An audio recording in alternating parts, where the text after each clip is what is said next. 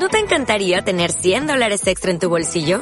Haz que un experto bilingüe de TurboTax declare tus impuestos para el 31 de marzo y obtén 100 dólares de vuelta al instante. Porque no importa cuáles hayan sido tus logros del año pasado, TurboTax hace que cuenten. Obtén 100 dólares de vuelta y tus impuestos con 100% de precisión. Solo con Intuit TurboTax. Debes declarar para el 31 de marzo. Crédito solo aplicable al costo de la presentación federal con TurboTax Full Service. Oferta sujeta a cambios o cancelación en cualquier momento.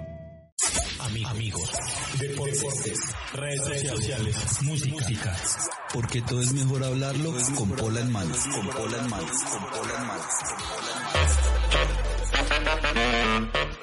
Chela, Rivas, Tony Dark Eyes, alright. Noche de sábado en mi casa, mirando tu Instagram, pensando qué podría hacer. Amigas, amigos, sean todos bienvenidos a un nuevo podcast, a esto que se llama Con Pola en Mano. Y venimos con un podcast fuerte, futbolero, así que sean todos bienvenidos y bienvenidas a abrir sus cervezas, ajustar sus audífonos y compartir con nosotros una buena charla que como adelante un poco viene con mucho fútbol. Y hablando de fútbol, no voy a decir de mucho fútbol, pero hablando de fútbol, voy a saludar a Constantinos Papelías Costica, ¿cómo vamos? Buenas tardes, buenas noches, buenos días a la hora que nos estén escuchando. Eh, Walitas, muy bien, muy chévere todo. Aquí nosotros con cerveza nacional, pero si de pronto tienen ustedes la posibilidad de abrir una Quilmes, una Schneider, eh, pues bien puedan hacerla, que hoy somos un poquito más internacionales. Ah, bueno, también Cristal, es que creo que se llama la de Ecuador. Sí, hay, hay una Cristal, cristal, ¿cierto? sí. Costicas, hablando un poco de fútbol, ¿cómo le faltó Lima esta semana? ¿Qué pasó? Bien, jugamos eh, a lo River Plate, a lo Argentina, como a no jugar mucho, como a defenderse, a mantener el cero en Ibagué contra Inter de Porto Alegre.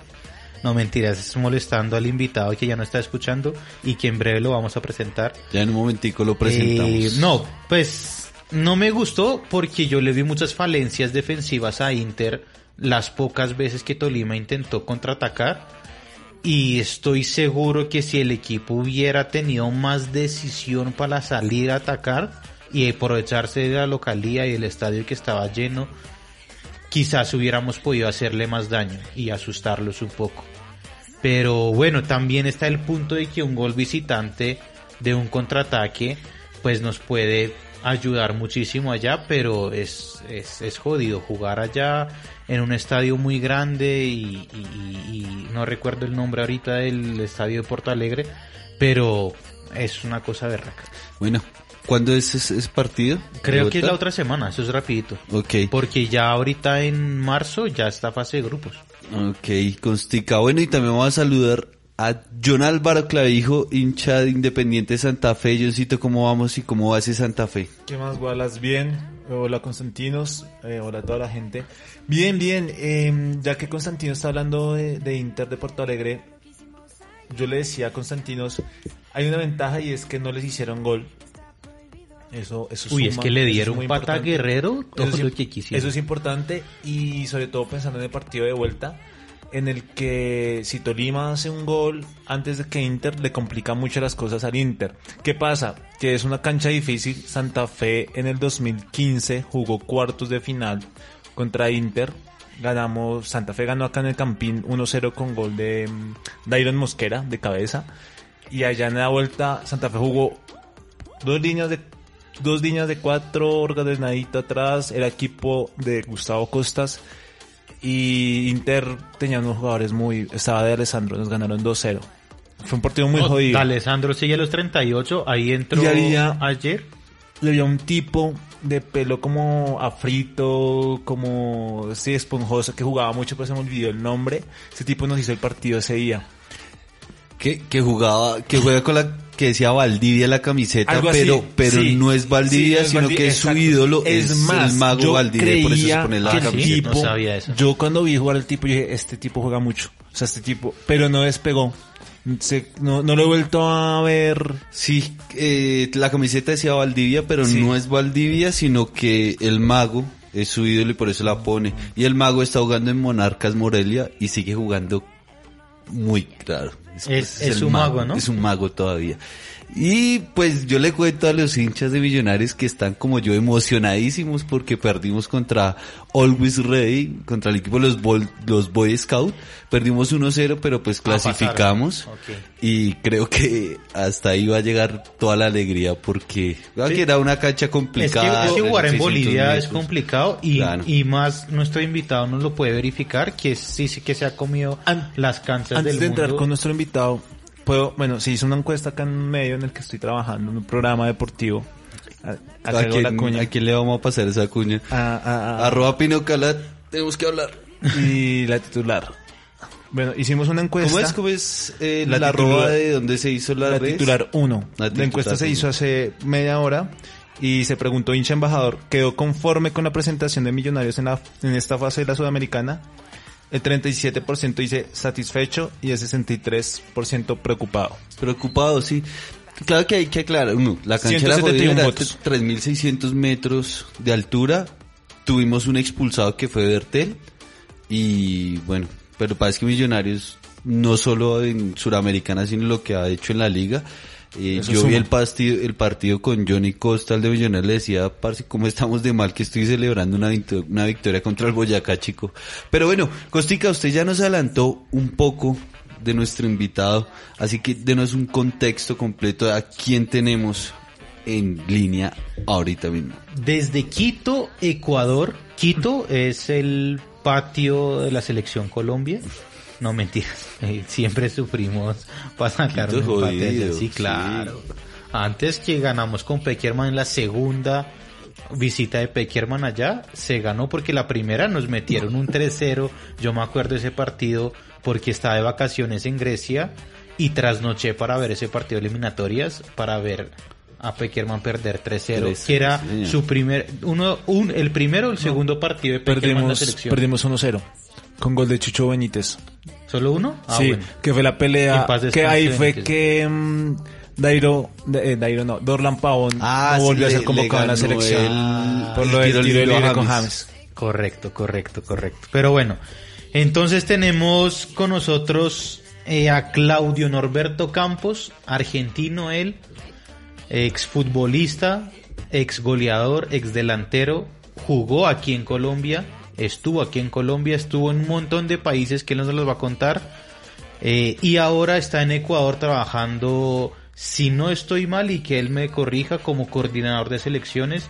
Así que Claudio, bienvenido y muchas gracias por aceptar la invitación.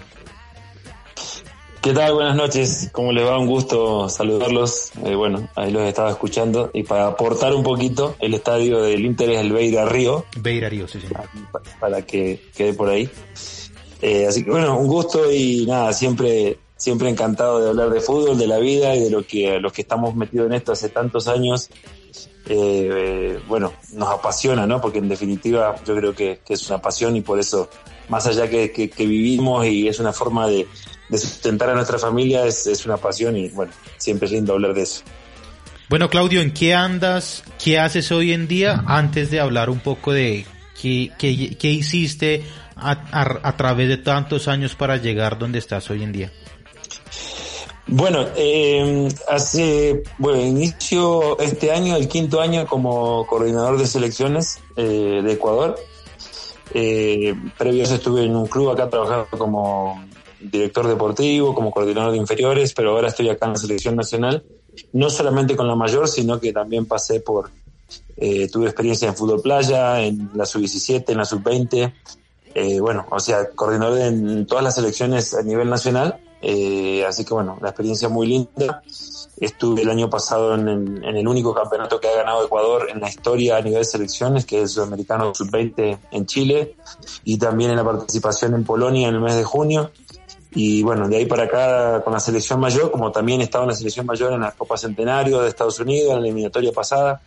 Así que bueno, eh, obviamente que, que adquiriendo muchísima experiencia, conocimientos, aprendiendo día a día y bueno, con una responsabilidad enorme obviamente de lo que significa manejar una, una selección nacional. Sabe que eso nos extrañó muchísimo en el en el preolímpico que hubo ahorita aquí en Colombia, que Ecuador siendo campeón del sub-20 hizo un papel para no decir regular, malo en, en el preolímpico eh, pues que se disputó aquí precisamente en Colombia. Le extrañó muchísimo tanto a la prensa local como yo creo a los seguidores del fútbol juvenil que venían diciendo, bueno, pilas con Ecuador, pilas con Ecuador, pi- pilas con Ecuador.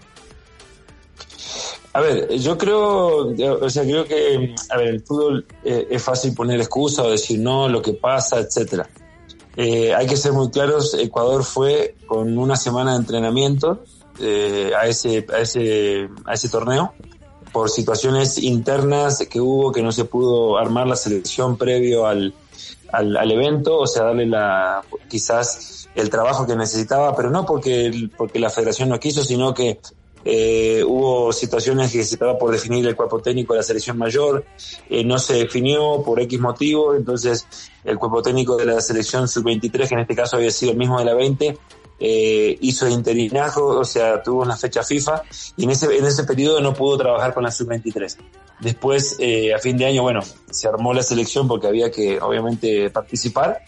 Y en el torneo en sí, eh, creo que también los imponderables del fútbol y, y esas cosas que a veces pasan en este deporte tan lindo, nos puso de un lado que nos- no veníamos acostumbrados en, en los últimos tiempos, eh, bueno, de no, de no ligar nada, como se dice en la, en- en la jerga popular, ¿no? Claro. Eh, Claudio, yo analizo los partidos puntualmente y quizás eh, no hicimos el mejor torneo, pero tampoco tendríamos que haber terminado como terminamos, porque futbolísticamente hablando tendríamos que haber eh, finalizado quizás con unos puntos más, no sé si clasificando, pero con otra con otra sensación. Pero bueno, eh, de todo se aprende y es lo con lo que me quedo. dejando a un lado el corazón, por lo que tu nacionalidad es argentino, ¿Argentina es tan bueno para haber ganado ese preolímpico? Eh, eh, aclaro una cosa, sabes que mm, yo soy argentino de nacionalidad, pero yo me pongo la camiseta que tengo y tengo la camiseta de Ecuador en este momento, la respeto, es el lugar donde trabajo, donde vivo y entonces separo eso siempre, no, no, no, no tengo para nada el, el bichito del, del- de Argentina en el fútbol. Eh, creo que Argentina se preparó, al contrario de nosotros, quizás otras selecciones, muy bien. Esa selección venía trabajando hace mucho tiempo. Eh, me parece que es una selección compacta. De lo que yo vi en el torneo y que enfrenté, en este caso, por ejemplo, a Colombia, me parece que Colombia tenía mucha, eh, tenía mucho de mitad para adelante, tenía, era muy fresca, muy, o sea, mucha, mucha capacidad de, resolución, había mucho talento. Eh, me parece que quizás en la mitad de la cancha eh, sufrieron un poco con, no me acuerdo si lesionó el volante central, que no me acuerdo el nombre, eh, y ahí tuvieron un bajón, pero Argentina era un equipo sólido.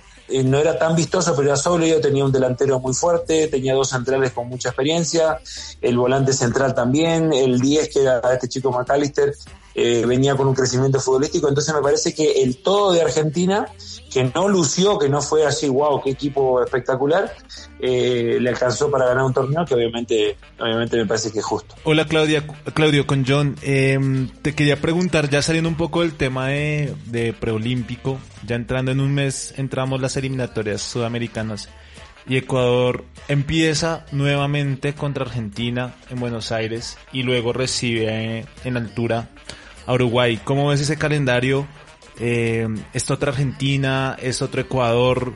Renovación en las dos elecciones. ¿Cómo, cómo, cómo están preparando ya ese, esos dos primeros encuentros? Sobre todo contra Argentina.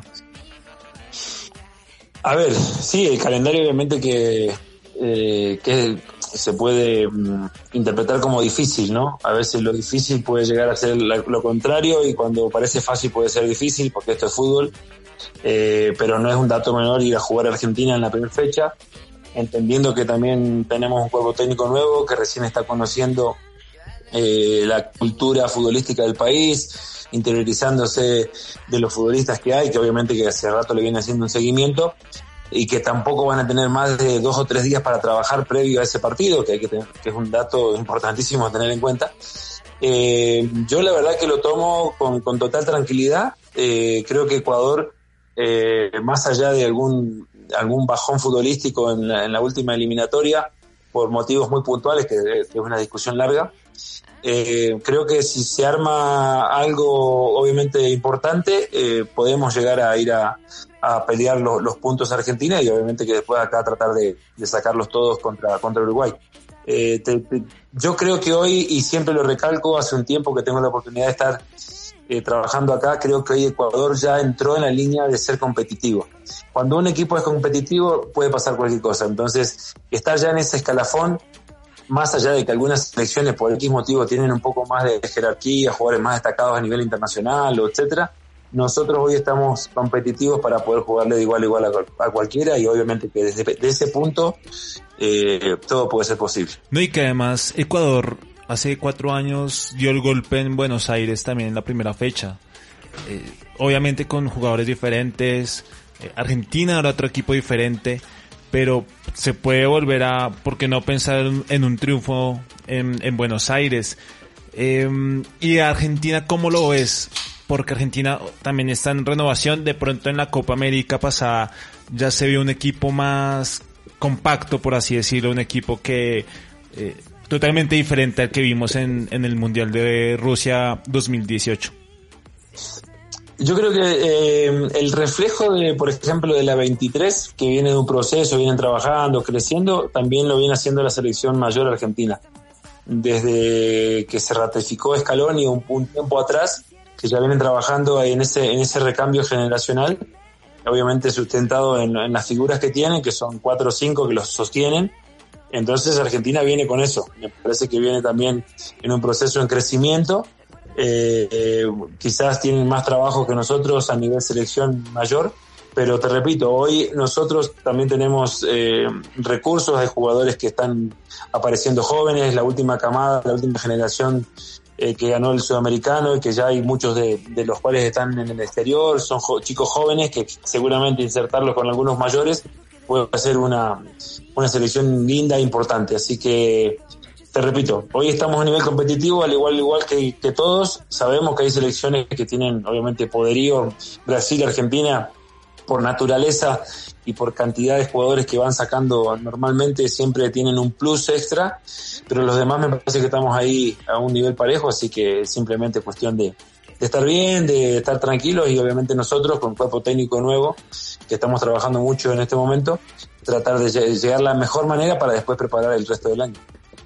Claudio, para entrar un poco en cosas más íntimas, háblenos un poco de, de ti, de tu carrera como futbolista, eh, cuando empezaste en San Lorenzo como un pibe lleno de sueños, eh, los viajes que hiciste, llegaste a muchísimas partes del mundo que quizás nunca imaginaste cuando estabas en, empezando en ese mundo del fútbol que ibas a llegar o que quizás ni siquiera conocías dónde quedaban en el mapa eh, cuando te lo mencionaron. Entonces háblenos un poco eh, de, de, todo lo que fue esa carrera que, que llevaste como jugador de fútbol. Bueno, eh, mira, yo soy nativo, nacido en Esquel. Esquel es una ciudad en la Patagonia Argentina. Si la buscan en el mapa queda bien al sur. Eh, una ciudad muy linda, una ciudad de, que tiene bueno mucho deporte, después podrían también averiguar, es increíble para la, para la cantidad de habitantes que tiene la ciudad, eh, es increíble todos los deportes, etcétera, cómo se destacan los chicos de allá en este momento. A mí en, en mi época, cuando yo era chico, obviamente empecé a jugar muy, muy, a muy prematura edad, a los 6, 7 años ya estaba comenzando a jugar en equipos del barrio, bueno, después pasé por, por algunos equipos ya de, de, del, del, torneo local. Y a los 16 años me vine a probar a San Lorenzo de Almagro para tener una noción de mi casa Argentina, eh, Esquela, Buenos Aires, quedan 2.000 kilómetros, o sea, estamos hablando que en avión son 3 horas de vuelo y en, en microbús son 27 horas, o sea, es muy lejos. A nosotros ir a Buenos Aires significa obviamente que ir, es el gran viaje y es, es muy difícil llegar. Entonces claro. yo me vine a probar por, inter, por intermedio de un señor que, que, bueno, que me habían visto jugar. Me vine a probar a San Lorenzo de Almagro con la edad que, que acabo, acabo, de decirle. Y en una prueba de 400 chicos, eh, que tuve la oportunidad de jugar simplemente 4 o 5 minutos, porque éramos tanto que nos daban muy poco tiempo, eh, eligieron a 4. Y de los 4 estuve yo seleccionado. Así que bueno, ahí comencé, obviamente, un, un, pequeño sueño, porque yo había jugado en mi ciudad, como les dije, pero empecé a jugar en un club grande de Argentina como San Lorenzo. Eh, obviamente a la par estudiaba y vivía solo, bueno, con dos señores mayores, así que el sacrificio fue muy grande para mí en mi adolescencia, porque no es como ahora que existen los celulares, las computadoras, en aquella época mis, mis padres me llamaban el domingo a las 8 de la noche, era el único momento que yo hablaba con ellos o con mis hermanos, y después durante toda la semana estaba solo, tenía que ir a entrenar, tenía que viajar solo, estudiar y bueno, todo lo que eso significa, que yo creo que fue una de las etapas eh, de mayor crecimiento en lo personal como persona, y de valorar muchas cosas, la familia, la casa, porque bueno, por la, por la profesión o por la pasión que tenía por el fútbol dejé todo, pero bueno, hoy estoy acá y, y obviamente que no me arrepiento de, de aquella eh, época que obviamente la, la tengo como la, una de las más especiales de mi vida. Claudio, para ponernos un poco en contexto, ¿en qué año te probaste en San Lorenzo? Eh, ya nos dijiste que tenías 16 años. ¿Y cuántos años duraste en el equipo de Boeo? Y si recuerdas bien los nombres de los otros tres chicos con los que pasaste esas, esa prueba. Sí, sí, los, los, los, obviamente que me acuerdo porque, porque seguimos siendo amigos. Okay. Uno es Diego Melillo, uno es Diego Melillo que tuvo un gran paso por el fútbol mexicano en Veracruz, en San Luis Potosí, sí. en otros equipos. El otro se llama Diego Fuentes, que jugó, llegó a jugar en primera en Argentina, pero jugó más en el ascenso. Y el otro nombre es Ariel Montenegro, que es el hermano del Rolfi, Montenegro, fue, claro, el hermano del Rolfi, que también amigo mío. Y en aquella época, bueno, tengo algunas anécdotas con el Rolfi y, y yo. Entonces éramos los cuatro que quedamos en aquel San Lorenzo y para pasar a ser parte de las divisiones inferiores en el año 92, por allá fue. Eh, el técnico que, que, nos escogió, no, 92-93, el, el, técnico que nos escogió fue Ricardo Calabria, que, bueno, que fue un ex árbitro argentino muy famoso, conocido en el ambiente del fútbol, dirigió a nivel internacional, bueno, etcétera. Eh, él fue el que nos, el que nos escogió en aquella, en aquella prueba, que era el técnico, el, el director general. Y bueno, y ahí tuve la oportunidad de jugar en San Lorenzo cuatro años hasta que me hicieron contrato profesional y ya después, bueno, me dieron a préstamo a otros clubes, etcétera, hasta que, bueno, ya comencé mi carrera eh, por otros lados hasta que San Lorenzo después me terminó vendiendo y bueno, ya pasamos a otra historia. Eh, Claudio, eh, te habla Wallace, una pregunta, ¿en qué club fue tu debut, tu debut en primera división? A ver, yo estuve en San Lorenzo, llegué a estar en el banco suplente del equipo de primera, eh, pero no jugué. Y de ahí pasé a un, un, club que se llama El Porvenir, que queda en el ascenso del fútbol argentino, en, en la B, no sé cómo es por ahí en Colombia para... para sí, sí, en la B, tal cual. Entonces me dieron a préstamo y debuté profesionalmente eh, en, en, El Porvenir, eh, que es en la B. Al año siguiente pasé a otro equipo que es San Miguel, también a préstamo, y bueno, ahí donde fue, ahí ya un poco más grande, ya tenía 19 años creo, eh, bueno, ya me fue un poco mejor y bueno, ahí tuve la oportunidad ya de emigrar de, de Argentina y, y, empezar mis pasos en el extranjero. ¿A qué país fuiste después de Argentina? El primer paso que tuve después de Argentina fui a, a España, estuve en el Rayo Vallecano de Madrid, Estuve un tiempo en Madrid, bueno, por una cuestión, en esa época era todo muy diferente ahora, el tema de los contratos, las negociaciones eran diferentes. Eh, entonces, bueno, estuve un tiempo en Madrid, definitiva después tuve que salir de ahí porque los dueños del pase que ya me habían adquirido, que era una empresa de Oscar Ruggeri, eh, bueno, no llegaron a un acuerdo económico con el club y bueno, eh, en definitiva terminé en el Toluca de México. O sea, de estar en el Rayo, eh, como no llegaron a un acuerdo, eh, por la compra de mi pase, eh, bueno, terminé en el Toluca de México jugando, eh, bueno, en el torneo mexicano. ¿Cómo se manejan precisamente? Estamos hablando de los 90. Desde siempre ha habido de alguna forma como corrup no corrupción, o bueno, también corrupción, pero hay negocios raros y oscuros en el fútbol. ¿Qué se veía en esa época que quizás a ti no te permitió pues jugar en, en, en, en un club tan tan reconocido de, de, de, España, pues puede que no sea de los tops, pero un chico que sale del ascenso de, de, Argentina, jugar en el Rayo Vallecano que lo conoce cualquier persona que se asocia en el fútbol, pues es, es, es algo grande. ¿Es simplemente algo económico o ya hay intereses también hay detrás, Claudio? A ver, eh, obviamente que a esta altura yo no, no tengo nada que esconder y, y pasa el tiempo y obviamente que, que esta historia la he contado muchas veces. En aquel momento eh, el Rayo Vallecano me quería, yo fui allá, me vieron eh, y estaba todo listo. El técnico era Juan de Ramos, sí, creo, creo Claro. que los que están en el fútbol saben quién es. Gran, Es gran más, técnico con el. Sevilla. Claro, eh, siempre eh, dirigió el Real Madrid también creo después. También, sí señor. Eh, bueno, recuerdo que, por ejemplo, el arquero de ese equipo era Lopetegui, el que es actual entrenador ahora de que fue el Real Madrid de la selección española. Jules. Y ahora yo está en compañero Sevilla también. Claro, yo, yo fui compañero de él. En aquella época, bueno, te repito, eh, la situación fue así. Me dijeron que el club me quería, yo fui y estuve reunido con el club, negocié mi contrato, llegamos a un acuerdo con mi contrato en aquel momento y estaba todo bien, que era para tres años si no me equivoco. Pero la gente que había adquirido mi pase, que era una empresa, y que hoy por hoy es ilegal, hoy no se puede hacer, pero en aquellos años sí se podía, eh, no llegó a un acuerdo porque pidió mucho dinero, eh, o sea, mucho dinero arriba de lo que estaban ofreciendo, ¿no? Que ya era una cantidad más que importante y recuperaban todo lo que habían invertido en mí, porque era obvio que recuperaban mucho más. Pero tu- tuvieron la ambición de pedir más.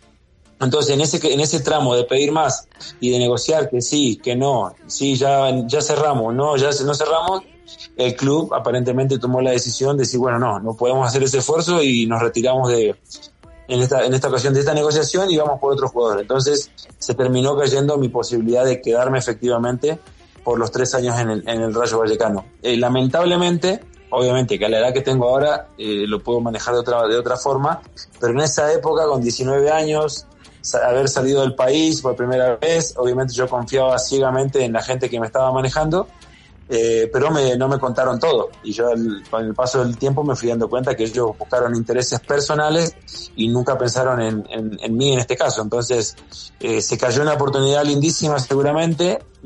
La verdad que no es que estoy triste ni nada por el estilo, porque después pude hacer una carrera importante igualmente, pero bueno, ese quizás pudo haber sido un paso eh, diferente en el inicio de mi carrera. Eh, Claudio, eh, estuviste en el Rayo Vallecano, no alcanzaste a estar los tres años por lo que nos acabas de contar, pero siempre se ha tenido la idea de que el Rayo Vallecano es ese equipo que le hace como, no contrapeso deportivo al Real Madrid, pero sí como en, en pasión.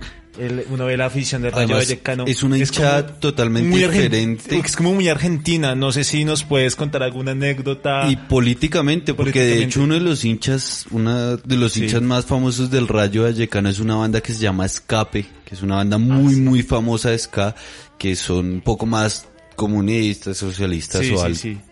Entonces no sé si Claudio nos tenga alguna Bueno. anécdota paso Sí, por allá. ver, yo yo estuve, estuve poco tiempo en el Rayo, pero eh, a ver, eh, sí, me acuerdo de algunas cosas puntuales.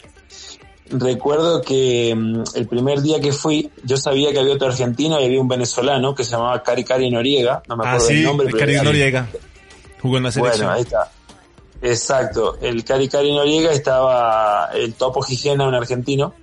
Entonces eh, yo había hecho el contacto antes de ir al primer día de entrenamiento y recuerdo que fui con una bermuda, eh, una, una camiseta, una, como le digan, una remera, una polo y, y mis zapatillas, mis tenis. Y con mi botinero, mi botinero en la mano y así, así fui al entrenamiento. Entonces llegué entre los primeros porque era bueno, nuevo y estaba ahí llegando. Y a los pocos minutos que estoy en el vestuario empiezan a entrar algunos jugadores, pero todos vestidos con traje o terno, como le digan en Colombia, así camisa de vestir, con, con eh, carteras de cuero, y, y yo pensé que, digo, que, los, que están entrando los dirigentes, yo no entendía, digo, le pregunto a, le pregunto a Gigena, le digo, y esto me dice, estos son los, los jugadores. ¿Cómo los jugadores? Le digo, vamos a tener que ir mañana a comprar ropa urgente porque no, no podemos vestir, o sea, nosotros parecíamos que andábamos en la calle vendiendo algo y ellos eran eh, esos así empresarios o bueno o banqueros parecían más que jugadores de fútbol. Entonces bueno me llamó la atención mucho el tema de cómo se visten y cómo eh, obviamente culturalmente son diferentes a nosotros a los, a los sudamericanos. Así que bueno me, me, acordé ahora de esa de esa no, no, sé si una anécdota pero fue una situación que me tocó vivir ahí en, claro en pero España en ese caso. eso es como un choque cultural porque digamos venías de a ver vienes de provincia en Argentina, que también es muy diferente a haber nacido, Claro, crecido en Buenos Aires, por ejemplo.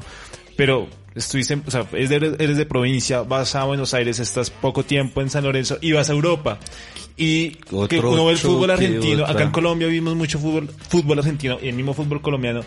Eh, del jugador colombiano o el sudamericano, lo que tú decías, llega al estadio, llega, pues hace 20 años, que en la época en la que tú jugaste, eh, en sudadera y todo, y ese choque con el europeo, ¿no? El traje, ¿qué más, qué más otros choques culturales tenían? No sé. No. Por ejemplo, ustedes en la que concentración jugaban el truco, no sé qué pasaban en España, no sé. No, recuerdo, recuerdo, por ejemplo, o sea, al nivel de profesionalismo es que teníamos la obligación de sentarnos en una, bueno, habían varias camillas, no sé, seis, siete camillas, y habían dos fisioterapistas que nos vendaban los pies. Ajá. O sea, en, en Argentina yo tenía mis vendas, me las lavaba yo, las doblaba yo, las secaba yo en mi casa.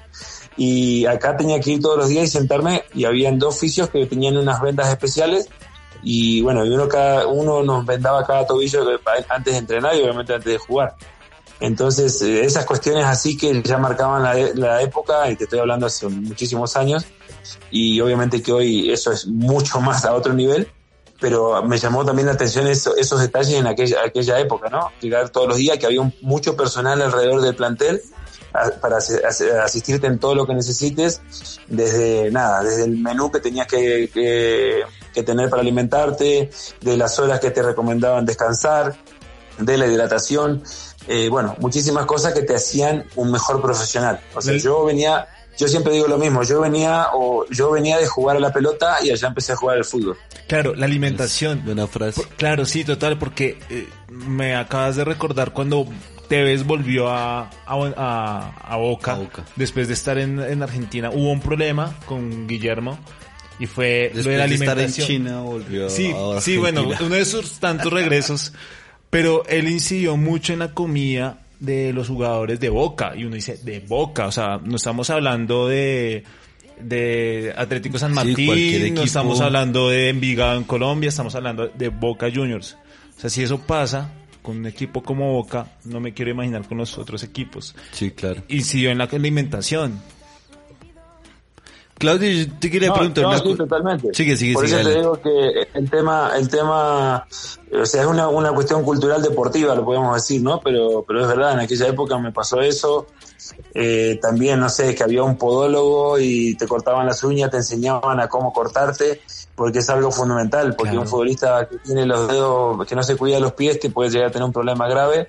Se le encarna Y, la bueno, uña. eh, Claro, exacto. Hay mucho, hay gente, hay gente que no se sabe cortar y se corta y después terminas cortándote mal y te, eso te genera una infección y no puedes jugar.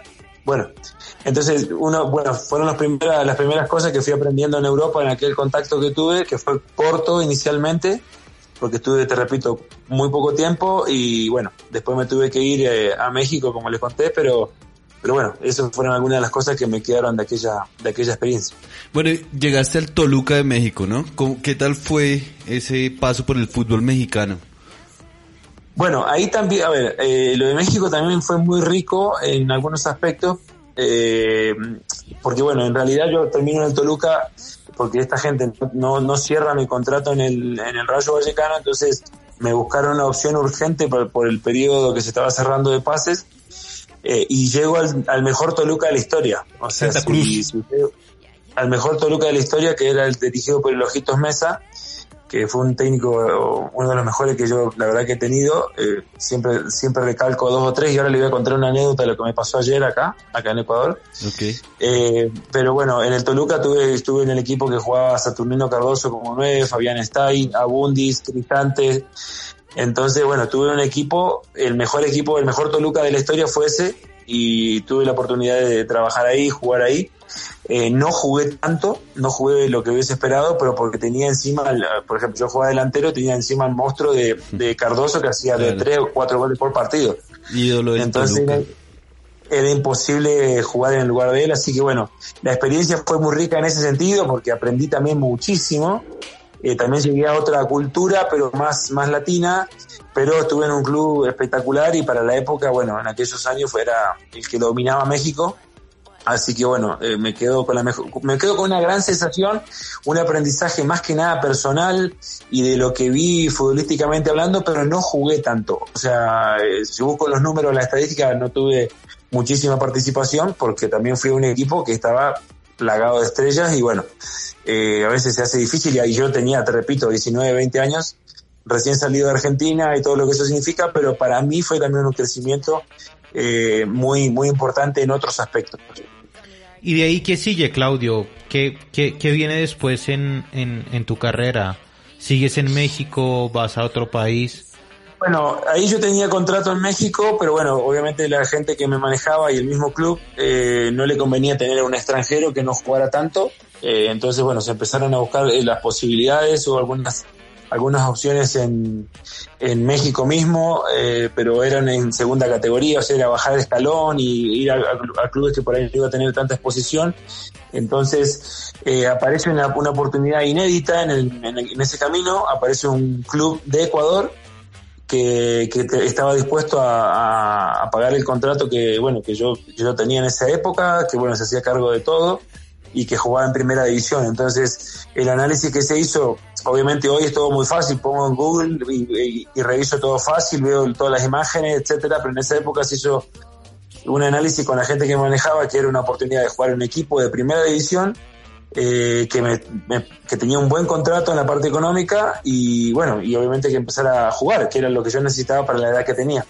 Así que bueno, vine acá a Ecuador, al Deportivo Cuenca, que es un equipo típico de una ciudad de, no sé, puede ser como Tolima, por así decirlo, en, en- en Colombia. Es los pequeña. que, Chiquita. de una ciudad pequeña, pero tiene mucha gente, uno de los equipos que más gente tiene acá en el país, en lo que es afición y que siempre está apoyando. Y bueno, ahí fue como que empecé a tener ya más rodaje, y bueno, ahí sí jugué todo el año, eh, acá en Ecuador, donde, bueno, fui, hice mi, experiencia internacional por ahí, por así decirlo, un poco más eh, sostenida, porque en, el paso por el Rayo, que no, que bueno, que estuve poco tiempo, en el Toluca, que no jugué tanto, habían sido experiencias eh, muy buenas en otros aspectos, pero no tanto en lo futbolístico. Pero sí acá en Ecuador ya, bueno, cambió todo y empecé a jugar mucho más y bueno, tuve participación y, y la verdad que, bueno, me sirvió mucho para también crecer en, en, otros aspectos. Claudio, nos estás hablando que en, en los años 90 y pico, en la década de los 90, pasaste de Argentina a España, a México, a Ecuador y dijiste algo muy importante que es que en esa época no, hay, no existía Google para poner y buscar cómo precisamente se daba esas noticias de que te está buscando este club, cómo te comunicaban a ti, cómo tú tomabas una decisión y le respondían y decían, listo, manden pasajes para, para viajar, para firmar, para conocer, para lo que sea. ¿Cómo, ¿Cómo se empiezan a dar todo ese tipo de negociaciones que muchas veces la gente no sabe, no conoce y simplemente cuando ven a Neymar en el PSG dicen, ah, bueno, pagaron no sé cuántos millones de euros y pasó del Barcelona al París. Pero detrás hay un poco de procedimientos que la gente del común ignora.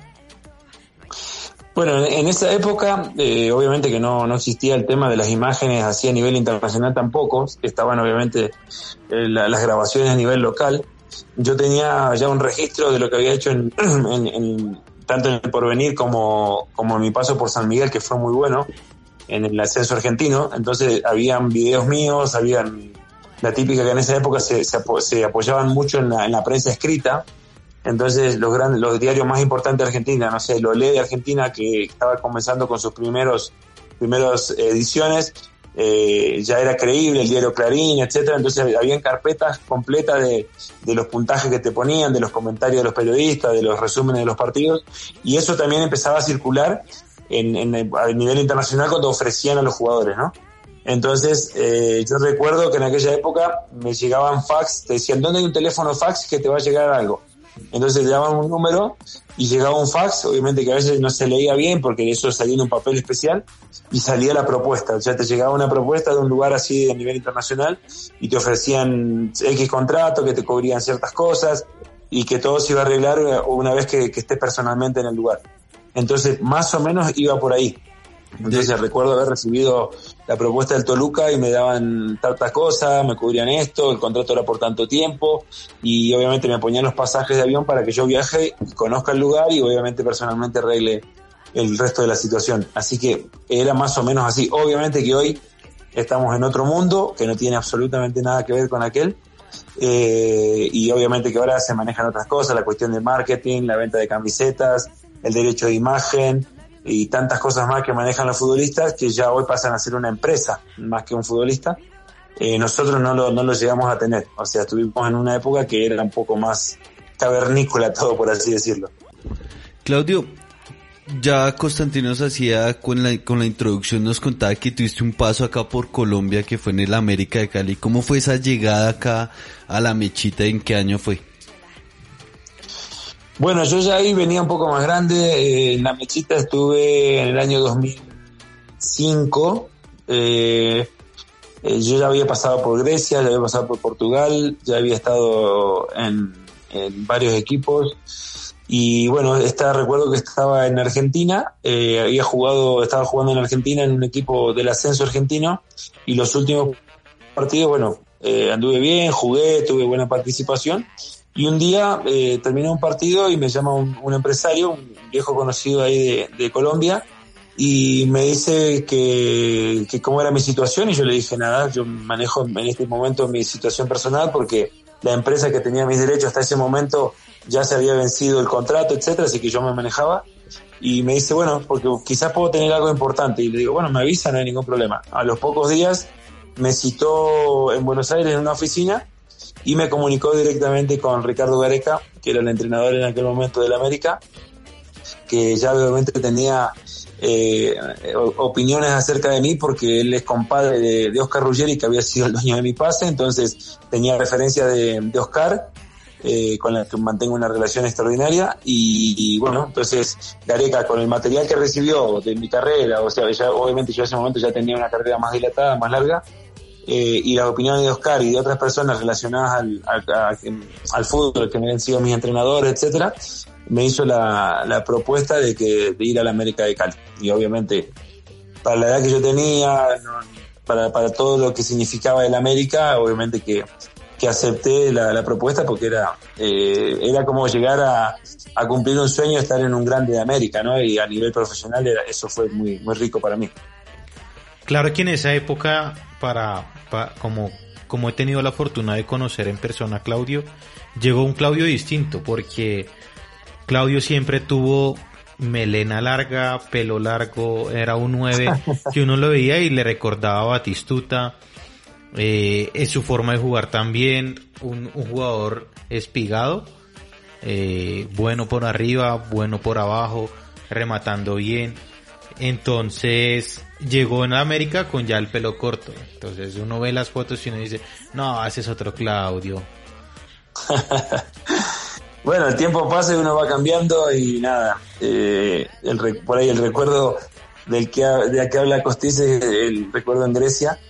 Pero sí, el, yo, yo evalúo a veces, ya ahora más grande y ya pasó mucho tiempo, eh, los momentos que tuve y en algunos yo no tengo ningún problema en decir que en uno tuve mejor rendimiento que en otro por los motivos que hayan sido. Eh, en Grecia, bueno, fue uno de los lugares que mejor me sentí eh, no solamente por el entorno, por lo que significaba la gente, etcétera, sino que también físicamente creo que estaba en un momento pleno.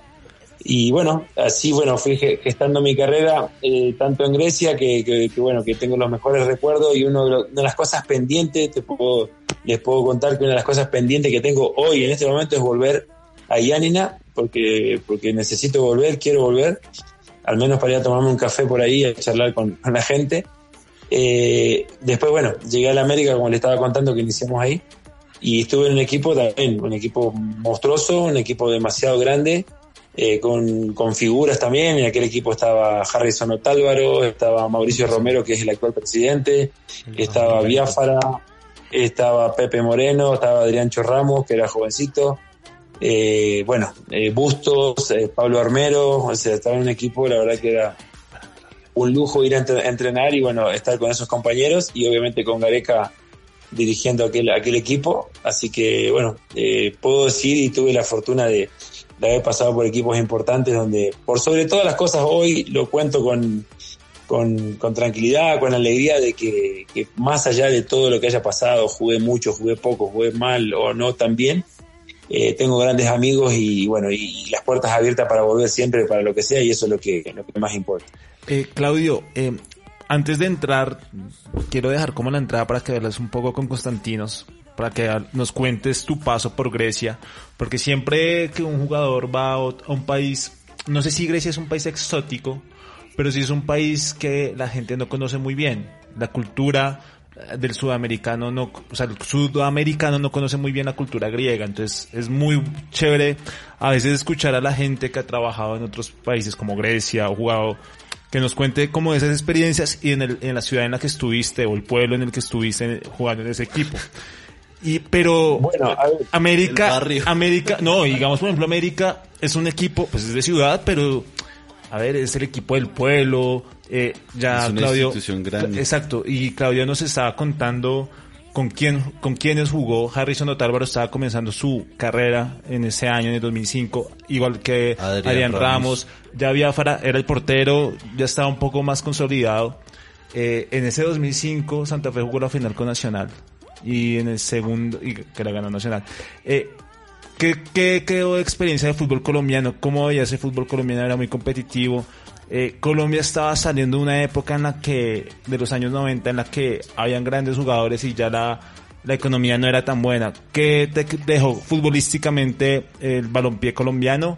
Y te dejo con Constantinos para que nos cuenten sus o tus Tu anécdotas. paso es afortunado a conocer a Constantinos Papaideas. Y- porque y ese fútbol Grecia griego. no todo sería tan bueno, pero... Bueno, a ver, eh, honestamente la sensación que tengo es que yo venía de Europa, de estar varios años en Europa, que estuve en Grecia, después en Portugal, también varios años. Entonces llegué al fútbol sudamericano y volví como que a, la- al- a lo que había vivido en los 90, ¿no? Eh, el tipo de canchas, eh, el tipo de entrenamiento, eh, obviamente todo cambió. O sea, volví a Colombia y obviamente estaba un equipo monstruoso, grandísimo, lo que significa para la gente porque ibas a cualquier lado y te reconocen, estás tomando un helado y te reconocen, vas al, al súper y te reconocen, entonces ahí te das la dimensión de lo que significa el América, ¿no? Eh, entonces, en, la- lo que era el fútbol, el, tipo de canchas, que hoy, obvia- obviamente que hoy ha mejorado mucho, el tipo de canchas más pesadas, a veces irregulares, o sea, no era, o sea, lo que es Sudamérica, ¿no? Lo que nosotros tenemos como infraestructura, entonces, eh, eso empecé a notar de nuevo y dije, ah, bueno, volví a mi, a, a mi tierra, o sea, a mi zona, porque en Europa uno, uno tiene otra, otras características, entonces, eh, es la sensación que tengo de aquella época de un juego quizás más lento, más pensado, eh, con, otra, con otras variantes, y el, el- el fútbol europeo que había estado jugando varios años era mucho más directo, más rápido, más efectivo en otras cosas. Entonces, eh, bueno, esa es la sensación que tengo de aquel, de aquel paso por el América. Y bueno, no sé si lo dejo hablar a Costizo o te cuento historias de, de cómo fue mi paso por, por aquel bendito, bendito Paz de Ánima. Cuéntanos cómo se dio ese paso al fútbol griego, cómo se dio y la primera impresión cuando llegaste, cómo se llamaba la ciudad y la ciudad a la que llegaste, Y Anina. Yanina. Bueno, lo de Yanina es una, es una, todo es una anécdota muy linda. Yo estaba en Argentina, eh, estaba, bueno, después del paso acá en Cuenca, no me acuerdo bien cómo fue, estaba en Argentina, justo llego a, la casa de mis padres en la Patagonia, alrededor del 22 de diciembre, eh, lo voy a tratar de contar lo más rápido posible. Llego para, para vacaciones y el- al mediodía almuerzo con mis padres y me quedo dormido en el sofá de la casa de mi mamá. A la media tarde suena el teléfono y mi mamá me dice, te llaman por teléfono urgente. Yo no sabía qué pasaba. Atiendo el teléfono y me dice una persona, dice, Claudio, ¿cómo estás? Hay una posibilidad para ir a jugar al exterior, pero necesito que me respondas ya. Y le digo, sí, ¿a dónde? Y me dice, a Grecia. A Grecia, digo yo, y ahí como que dijo Constantino, el buscar en el mapa, yo obviamente tenía, había estudiado geografía en el colegio, pero Grecia, ¿dónde queda Grecia? En el almanaque. Y en aquella época que, que, que era complicado, obviamente estamos hablando del año 99, 99. 99. Y entonces y le digo, bueno, sí, pero ¿cómo es el tema? Y dice, no, no, hay que resolver ya porque te tenés que ir ya. Y le digo, pero acabo de llegar a mi casa de vacaciones. Hay que resolver ya toda la situación. Entonces, bueno, yo tenía que rescindir un contrato que tenía todavía vinculado al club y nada, ese día, al día siguiente, viajé de mi casa, de que es de Esquel, en la Patagonia Argentina, a Buenos Aires a rescindir el contrato. Rescindí el contrato, era obviamente 23 de diciembre. Volví a Esquel, que son tres horas más de avión. Eh, pasé Navidad con mi familia, con mis padres, y el día siguiente, el 25 de diciembre, volví otra vez en otro avión a Buenos Aires, y ahí hice Buenos Aires, eh, Roma, Roma, Atenas. Me bajé en, en Atenas, me tomé un ferry, crucé el ferry, y de ahí me tomé un bus y llegué a Yanina. 27 horas después, y con 30 grados bajo cero. En la Porque época hacía que- mucho frío. En la época Así que, que está bueno. hablando Claudio, precisamente hacer ese viaje de Atenas a Yanina eran entre 5 y 6 horas en bus y precisamente no existía un puente que uniera las dos tierras. Entonces tocaba literal coger un ferry que se demoraba como una hora entre entrar y pasar. O sea, es una islita. No es islita, sino hay un pedazo como Atenas está en la parte más sur de la de, de Grecia. Sí. En la ciudad mía es el noroccidente. Entonces él pasó, atravesó prácticamente medio Grecia porque Grecia no es un país grande Es, que es territorialmente como si, hablando. fuera, como si fuera un gran canal, es un gran canal que hay que cruzarlo en ferries. Todos los autos y los buses llegan a un punto que llega, se, se termina ahí la, la ruta y, y están los barcos. Bueno, seguramente ahora ha cambiado, pero en aquella época había que cruzar en ferry. Ya hay un puente impresionante, Claudio. ¿Cómo? Ya hay un puente tremendamente impresionante porque no es no es mentira y no es orgullo para los griegos, pero es uno de los puentes más importantes de Europa, ese porque No, no, es muy grande y bonito. Sí, sí, sí, hay un puente ahí por el, por el, por el ancho de, del mar en ese lugar. La verdad que debe ser espectacular porque Exacto. cruzar en ferry, cruzar en ferry llevaba, no sé si unos 20, media hora fácil, pero había que cruzar porque era muy largo, así que bueno, eh, nada, tuve esa oportunidad de, de tomarme seis o siete aviones en tres días. Eh, un ferry, siempre cuento lo mismo, y un autobús que me llevó a Yanina, llegué a la madrugada del 26 de diciembre del año 99, eh, con mucho frío, yo venía del verano argentino, bueno, el cambio horario, etcétera, así que llegué a una ciudad eh, completamente nevada, con mucho frío, y, y, me, hablaban en un idioma, obviamente, que no entendía nada. Eh, así que bueno, una sensación extraña. Y nada, ahora puedo contar cómo, cómo arrancó por ahí la relación con, con Costigi y su familia, su hermosa familia. Eh, bueno, al día siguiente, nada, yo llegué, obviamente me fueron a buscar, me llevaron a un hotel, me presentaron, bueno, no recuerdo bien, fui a hacer unos chequeos médicos y bueno, me llevaron al club y me presentaron ante la prensa, que hay muchísima prensa en Yaina. Eh, y bueno, al día siguiente, en varios, no sé cómo le dicen en Colombia, pero en varios kioscos de diarios donde venden los periódicos, que en aquella época Grecia consumía mucho eso, Sí. Eh, eh, estaba mi foto en la mayoría de los periódicos deportivos, que eran varios, y entonces eh, yo salí a la calle a caminar, a dar una vuelta, y en uno de esos kioscos eh, yo me veo que estaba en una foto, obviamente no entendía nada de lo que decían los diarios, y hay una, señora, hay una señora que me dice, hola, ¿cómo estás? Y yo me habló en español. Y le digo, ¿cómo estás? Hola, me dice, hola, yo soy Alicia. Y dice, ahí dice que vos sos el nuevo jugador del Paz Yani. o sea, me tradujo lo que decía el diario. Y Alicia es la mamá de Costis, así que después, bueno, la historia continúa. Claudio, entonces, la primera persona que se te acerca a hablar y te habla en español resultó ser la mamá de Constantinos Papailías. Y ahí fue el comienzo co- de esa relación, cómo se, se volvieron tan amigos. Sí, sí, totalmente. Yo venía, a ver, había una persona que Constantino debe conocer perfecto. Había una, un argentino que tenía muchísimos años que había sido figura y es uno de los ídolos de, Paz Yanina, eh, que hablaba español, que hablaba español, obviamente, porque era argentino, pero tenía como 30, 40 años en ese momento en Grecia. Y me había presentado, entonces yo había hablado con él, pero después eran todos griegos. Y te repito, salí a la calle dar una vuelta y justo veo un kiosco de diario, habían como cuatro periódicos y yo estaba en la foto de los cuatro y la señora cuando yo cuando me ve que yo estoy mirando la foto de los diarios se me para y me saluda y me dice ahí dice tal cosa, yo soy Alicia, soy de Colombia y bueno, cualquier cosa que necesites, dónde estás, que esto, que lo otro, y bueno, se puso a las órdenes Y nada, bueno, con el correr de los días obviamente que, que era, era fácil ubicarme, porque yo estaba en el club, era nuevo, extranjero, el club tiene, bueno, muchísima gente. A los pocos días, por intermedio de alguna persona del club, eh, bueno, se comunicaron conmigo eh, Maquis y, y Alicia, que son los padres de, de Costis, y me invitaron a la casa, bueno, a, a comer algo, bueno, me, me- me acuerdo clarísimo que hacía mucho frío, tenían un, un fogón o un hogar, como le digan, no sé, no, no sé cómo le dicen en Colombia.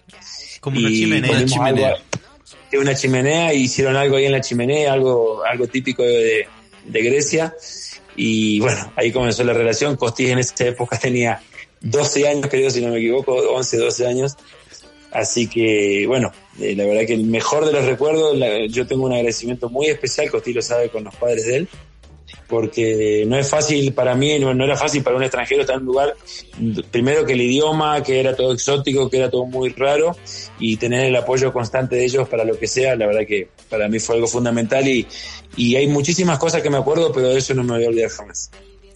Para contextualizar un poquito a todos, Claudio llega a una ciudad como de 100.000 habitantes, una ciudad realmente para los términos colombianos, un pueblo, para los términos griegos, una ciudad mediana, Mediana. tirando a pequeña. Entonces, llega en una época en la que el equipo de la ciudad, bueno, allá somos muy regionalistas, entonces sí, se puede apoyar al Olympiacos, al Panathinaikos, al AEK, al PAOK, que son los equipos más populares de Grecia, pero el equipo de la ciudad es el equipo de la ciudad. Y si ese equipo anda bien, los demás ya no existen. Y precisamente llevaba más de 10 años o como 10 años batallando entre la C, entre la B de la, del fútbol griego. Pero llegó un, un, un empresario local de la ciudad eh, que en esa época pues le estaba yendo bien. Él vendía eh, como cosas del hogar, como para poner las baldosas, las cosas del, lavo- del baño, pero pues le iba muy bien. Y pues estaba rodeado de otros empresarios locales y dijeron, vamos a sacar adelante el equipo. El equipo del Paz, esa persona que les dijo antes Claudio que lo había presentado y que le hablaba algo de, de, de, de español, es Eduardo Kodoyorgakis. Eduardo Kodoyorgakis es uno de los grandes referentes del equipo en la década de los 70 y 80 cuando el Paz estaba en la primera división e incluso e incluso peleaba campeonatos pero por ser un equipo fuera del centro del país de la provincia para así decirlo nunca lo dejaban ganar. Era tan fuerte ese equipo que tenía cinco argentinos y un técnico argentino, Farías, que eh, cuando Olympiacos iba a jugar a Yanina, a los 30 minutos estaba perdiendo 3-0. Y el arquero de Olympiacos sacaba los guantes, los tiraba y le rogaban para que no saliera de la cancha a los 30 minutos. Entonces, claro, era un equipo que tenía una hinchada, que tiene todavía una hinchada muy ferviente, que es una ciudad pequeña y que obviamente todo el mundo se conoce con todo el mundo y a los jugadores los cobijan mucho. Como ese equipo estaba peleando ascenso, a esos jugadores se les recuerda muchísimo. Si a mí me preguntan hoy en día, yo le puedo dar el once inicial de ese equipo y Claudio, como él ha, ha guardado amistad, me lo, me lo puede corregir o quizás me puede ayudar si se me escapa alguno. Pero mm, para, para decirle, llega en una, en un hogar prácticamente, no solamente el mío, sino la ciudad como tal, que abraza muy bien. Claudio, en ese semestre que llega a lo- de lo que falta para llegar, hace siete goles, si no recuerdo mal, y el Paz llega a los playoffs para, para subir a la primera división. Ok. En esos playoffs se juega un como un cuadrangular, pero no con cuatro equipos, sino eran tres equipos. Claudio hace un gol contra Panseraikos con el culo, para decirlo coloquialmente.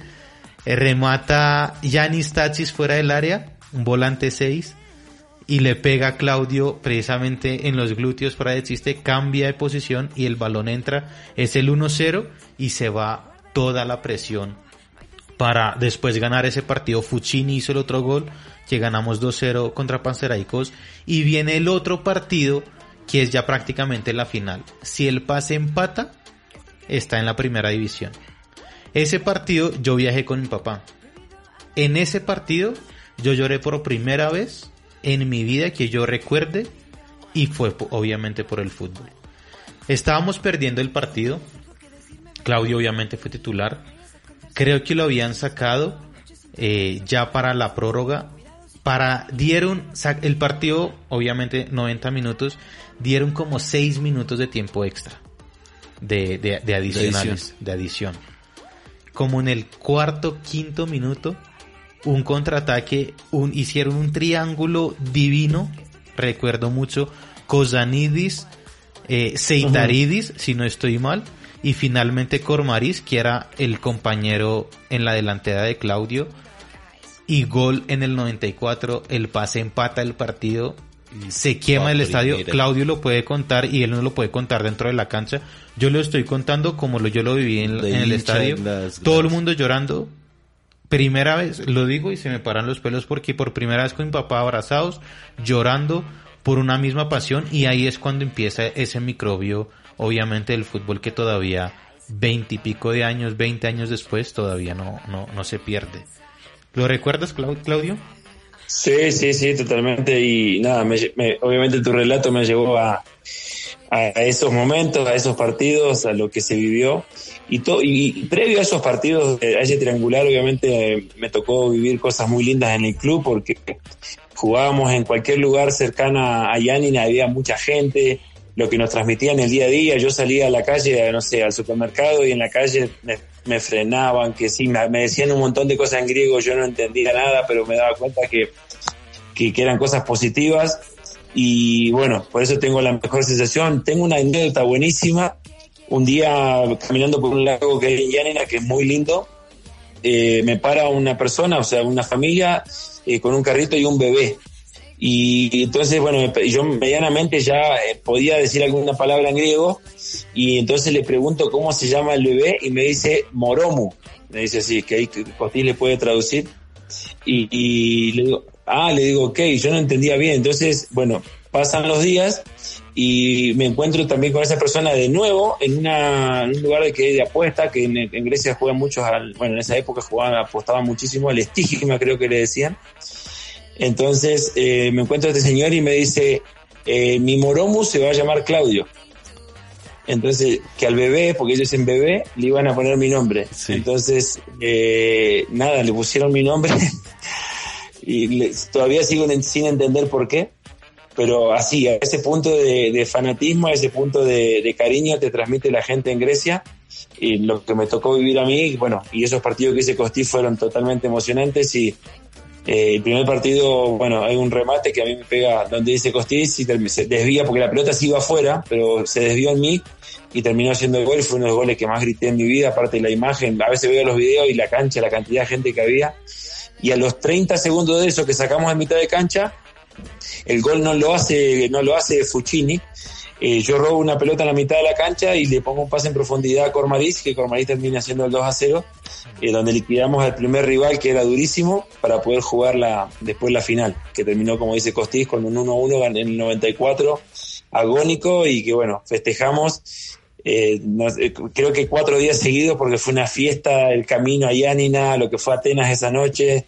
Eh, llegamos a Yanina, habían 8.000 o 10.000 personas esperándonos y bueno, una locura y te puedo decir una cosa, han pasado 20 años y me siguen llegando imágenes, me siguen enviando por Facebook, por Twitter, por todas las redes sociales, fotos de aquella época, videos de aquella época cuando se cuando se conmemora el, el- el aniversario eh, para mi cumpleaños. La verdad que es, es una deuda que tengo con, con, con Yanina de, de- de regresar porque la verdad que es, algo especial en, mi carrera y obviamente en mi vida, ¿no? Es, son cinco horas, seis horas de viaje en esa época para ir a, Atenas.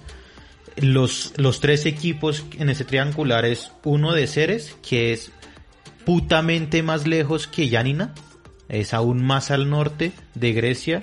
El otro es Egalio, que es un equipo de Atenas. Ahí, en esos partidos, había 8000 hinchas del Paz llenando el lateral del estadio de Laik, Nikos Gumas, que ese ya estadio no existe. eh, porque ya lo, lo derribaron y ahora están construyendo un Ahora es un centro nuevo. comercial. Sí, seguro. Creo que es un parque nada más, pero, pero muy Shopping. cerca a lo que era, se está haciendo ese estadio. Y era impresionante lo que dice Claudio, porque una ciudad pequeña, un equipo pues histórico, pero pues muy olvidado para esas épocas y llevar todo ese mundo de gente, porque el mismo equipo de, de Atenas tenía 300 hinchas en ese estadio. Entonces, claro, y ver a Claudio bailar al final, ahí al frente de esos hinchas, los bailes típicos griegos, era una cosa impresionante. Y, y- y esos son los cariños precisamente. Claudio, hablemos un poco de eso, ya entrar en anécdotas. En esa época no se viajaba mucho en avión. Hablemos un poco de los traslados, qué tan difícil era. Eh, muchas veces había mucha nieve para llegar a Yanina o salir de Yanina. Entonces, ¿qué tan difícil era para ustedes ir a jugar a otras partes eh, diferentes a, a- la localía? Bueno, para ser más claro, yo recuerdo que el único vuelo que hicimos en ese año fue pa- para ir a Atenas a jugar esa, ese triangular final. Después fue todo, como decís, por cuestiones económicas, me imagino, en aquella época era todo por, por tierra, unos paisajes obviamente increíbles, con castillos por todos lados, ruinas, etcétera, en Grecia. Pero, y en lo personal, porque hay algo, algo que también puedo contar como anécdota y la verdad que, que simplemente quedó en eso. Eh, para mí era muy difícil porque viajábamos todos, iban hablando en griego y yo no entendía nada. O sea, se reían, contaban cuentos de esto, del otro y la pasaban bien. Y a mí me tenían que traducir en inglés ahí medianamente para ver qué estaba pasando. Entonces, para mí a veces los viajes largos se hacían eternos, las concentraciones eran difíciles, más allá que, que me llevo bien y, y me llevaba bien con muchísima gente, eh, era difícil, era muy difícil porque no tenía la posibilidad de comunicarme y una de las cosas que, que uno en la vida tiene que reconocer es que la comunicación con, el, con otro ser humano, con un compañero es fundamental y yo en aquella época no la tenía y no porque no querían hablar, sino por el idioma que era muy difícil. Así que yo recuerdo que una de las grandes eh, figuras del fútbol griego después, seguramente, que fue Yurka Sitaridis, que ganó Eurocopa, que jugó en Atlético Madrid, era compañero mío en esa época, era el que medianamente hablaba inglés y me traducía algunas cosas, hasta de las indicaciones del técnico, por ejemplo. Entonces, eh, bueno, fueron momentos muy difíciles, pero aprendí mucho y bueno, de ahí, de ahí con esa necesidad aprendí a hablar griego, griego como Tarzán, pero bueno, me, me, me, llegué a defender al final. Bueno, Claudio, eh, Grecia, bueno, un gran capítulo. Yo creo que podríamos quedarnos por días hablando y seguro, si Dios nos lo permite, ahorita nos vamos a poder ver. Pero siguen más... Espera, yo voy a interrumpirlo ahí, Costa. Claudio, yo no sé si usted sí es la persona correcta que me va a ayudar. Desde que yo conozco a Constantinos, alrededor de cinco años, le he estado pidiendo la camiseta del Paz y Nina y no me la trae. O sea que usted sí me puede ayudar con esa camiseta porque con Costa me quedé corto. Lo que pasa es que la camiseta que tengo del Paz está en un museo que tengo en Argentina y la verdad que no te la puedo dar porque es algo especial. No, no, no, Claudio, tranquilo, pero, yo sé que no, pero como yo sé que vas a ir a, una, vas a ir a Yanina. Te puedo conseguir una de la selección de Ecuador más fácil que, que la del Paz Yanina. Bueno, te acepto la de Ecuador, pero como sé que también vas a ir a Yanina y yo sé que tú eres una persona más seria y, y, y más caballerosa, yo sé que te podría encargar la camiseta porque de verdad yo cinco años pidiendo una camiseta, Costa ha hecho tres viajes, dos o tres viajes a Grecia Dos, y dos. no la trae. Voy a dejar el tema ahí nomás y lo dejar ahí Bueno, en la- el aire. Está hay, bien, está hay bien. que decirlo, la crisis, las tiendas en Grecia no, no les va bien. Pero bueno, Claudio, mm, ah, después del capítulo de Grecia, eh, bueno, después de todas esas positivas, fue un año en la primera división un poquito difícil. eh, con usted, con otro cuerpo técnico, no te creyeron y eso sí, soy más que, que testigo. No te dieron tanto la oportunidad. El equipo volvió a descender desafortunadamente con un robo terrible que nos hacen. Pero bueno, es un tema que yo creo que a la gente no le interesa mucho. Después se viene Portugal. Ahí jugaste, si no estoy mal, en dos equipos diferentes en Portugal.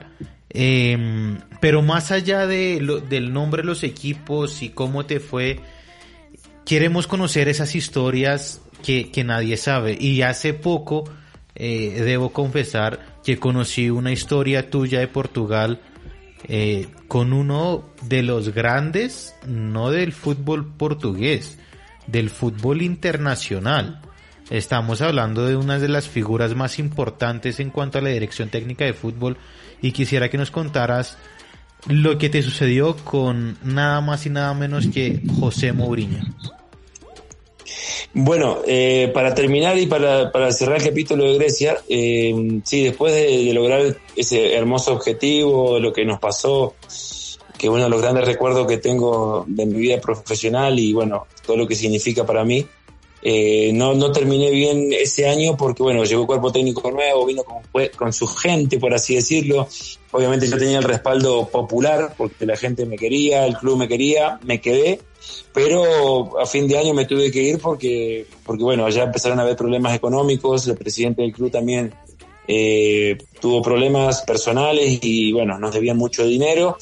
Así que, bueno, me tuve que ir lamentablemente obviamente que terminé bien con, con, todo el mundo, pero me tuve que ir a, a otro destino que fue Portugal. En Portugal, eh, bueno, eh, la verdad que tuve un paso en algunos clubes, para no enumerar todo como decías, pero con historias muy lindas. Eh, te voy a contar otra que no sé si por ahí la sabías. Eh, tuve la oportunidad de jugar eh, en contra de Cristiano Ronaldo eh, y, y, bueno, y ese día que jugamos en contra lo eliminamos de la Copa de, de, Portugal. En la delantera en aquel momento era, del Sporting de Lisboa era Mario Jardel y Cristiano Ronaldo. Y bueno, estuve en cancha el día que lo eliminamos en el estadio de ellos de, de Albalade, por ejemplo. Eso es una de las, de las grandes cosas que a veces cuento y me dicen, ¿en serio jugaste? Le digo, sí, sí, estuve ahí en cancha contra Cristiano. Y Cristiano, ese, era... Claudio Cristiano ese día lloró igual como lloró cuando Grecia ganó la Eurocopa con Cristiano Ronaldo en cancha. No, no sé, no me acuerdo, pero seguramente se tiene que haber ido triste porque lo, los eliminamos de, de la Copa de Portugal con un equipo que era, la, la verdad que que muy bueno era aquel Sporting de, de, Lisboa que tenía Mario Jardel, que era obviamente uno de los goleadores de Europa. Sí, claro, después y, también bueno, hizo gran carrera con el, con el Porto. Claro, exactamente. Así que bueno, eh, y después una de las grandes historias, bueno, jugamos un día en contra de, del Porto de Mourinho, de José Mourinho.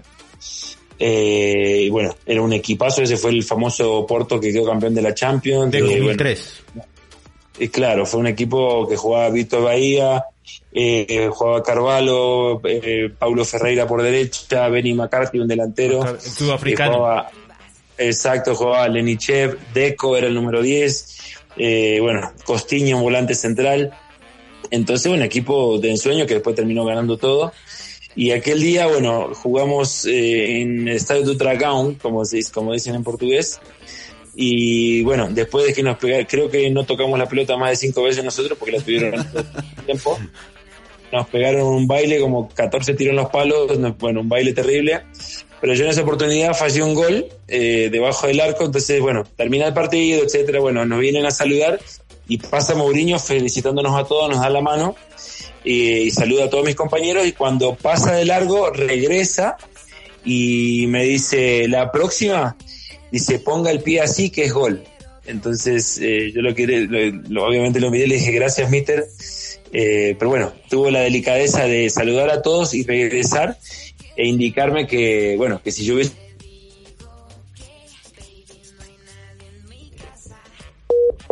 Así que bueno, aparte de la enseñanza enorme, aparte de la enseñanza enorme que me dio, eh, obviamente que, que...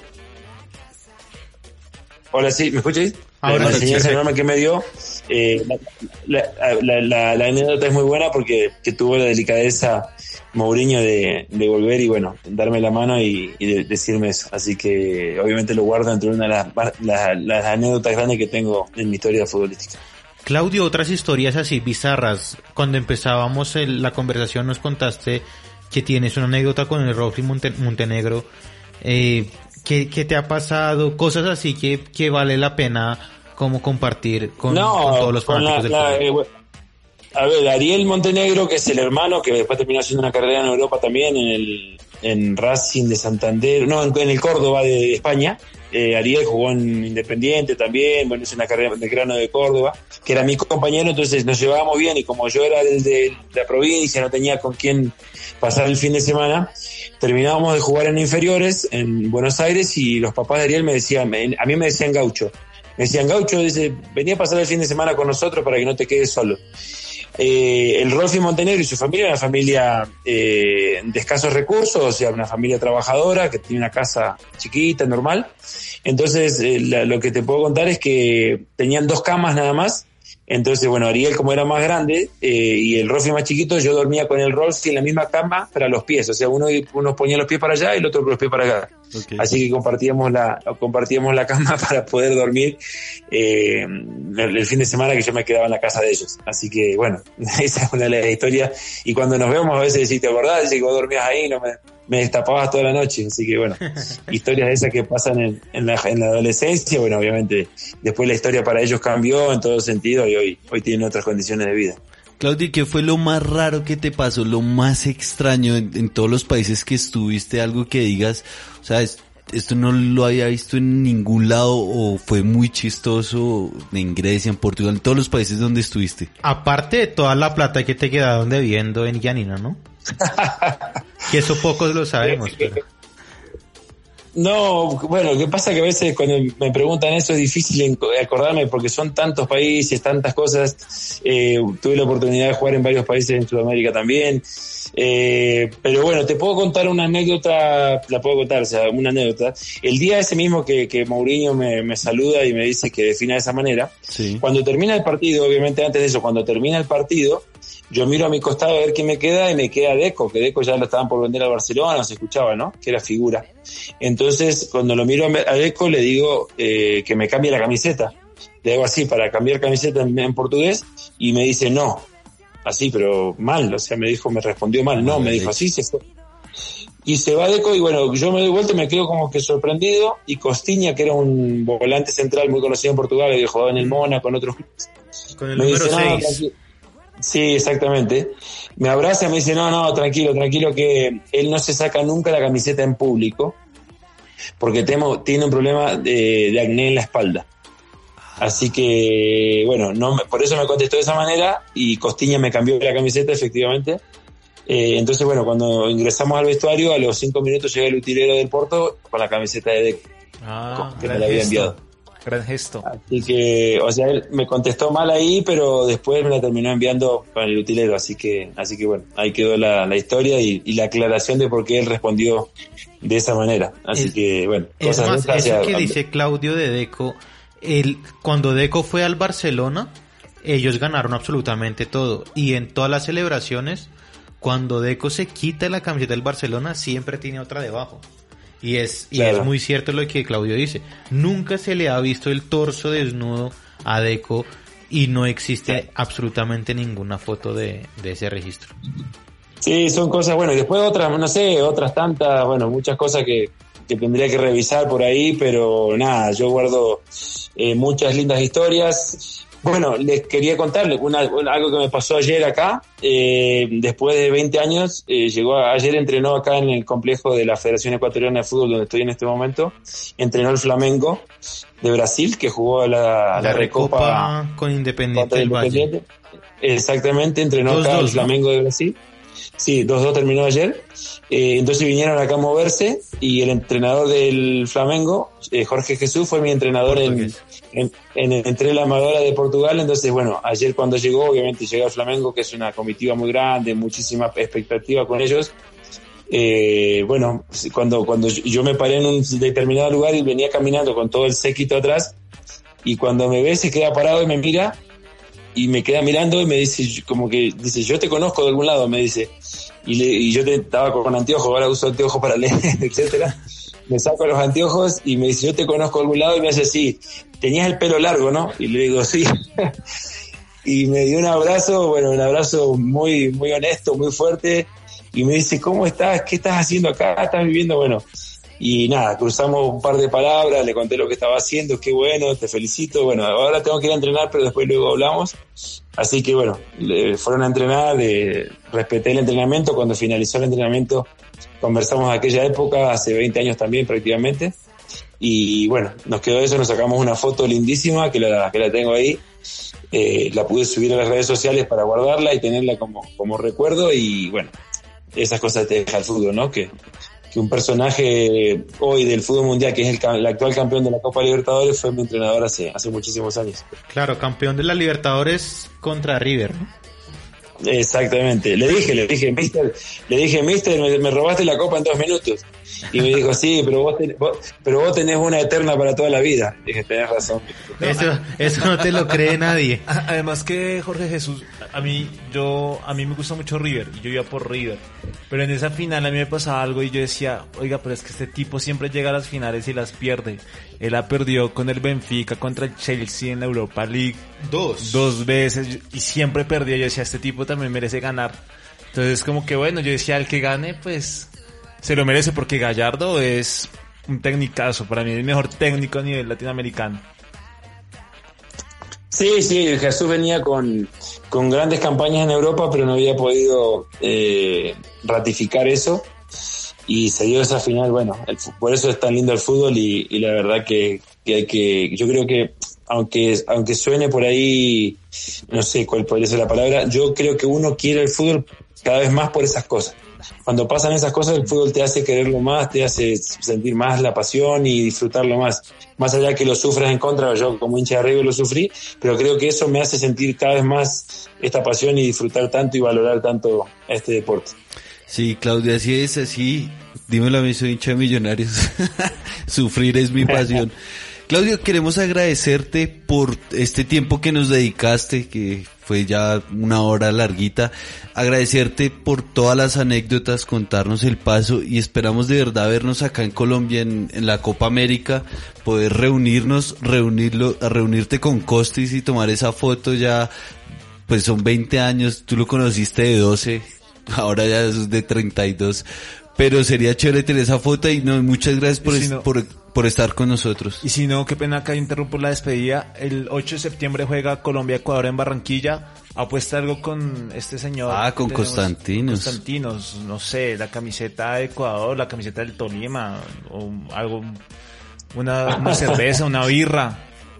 No hay problema. Sí, no, no, encantado. Bueno, muchísimas gracias. Como le dije al inicio, y a veces las cosas fluyen porque uno empieza a hablar de estas cosas tan lindas, más allá de que estoy hablando de, por ahí de mi carrera, pero me, encanta compartir eh, cosas que me sucedieron porque sé que hay mucha gente que le gusta escucharlas y, y bueno, y, y eso es lo lindo, lo que nos, en realidad nos deja esta, esta, esta profesión, que son imágenes, son fotos, son amigos, eh, me parece que es lo más importante. Así que eh, no se preocupen a las órdenes en lo que necesiten. Ojalá que, que pronto, bueno, lo- tengo ganas de verlo Costizas. Era, era un niño y ahora ya, ya está caminando la, la adultez larga. Así que que nos encontremos. Como, como lo dije en la entrevista, tengo eh, registrado en mi agenda con, con resaltador volver a Yanina, volver a Grecia, eh, para ver amigos, para ver a su familia y bueno, y obviamente hay que recordar eh, lo que vivimos en aquella, aquel año 2000 que fue tan lindo. Así que bueno, a las órdenes y ojalá que, ojalá que tengan mucho éxito en, el proyecto que están, están iniciando. Vale, muchas gracias Claudio y a todas las personas que nos acompañaron en este episodio, muchísimas gracias y nos escuchamos la siguiente semana.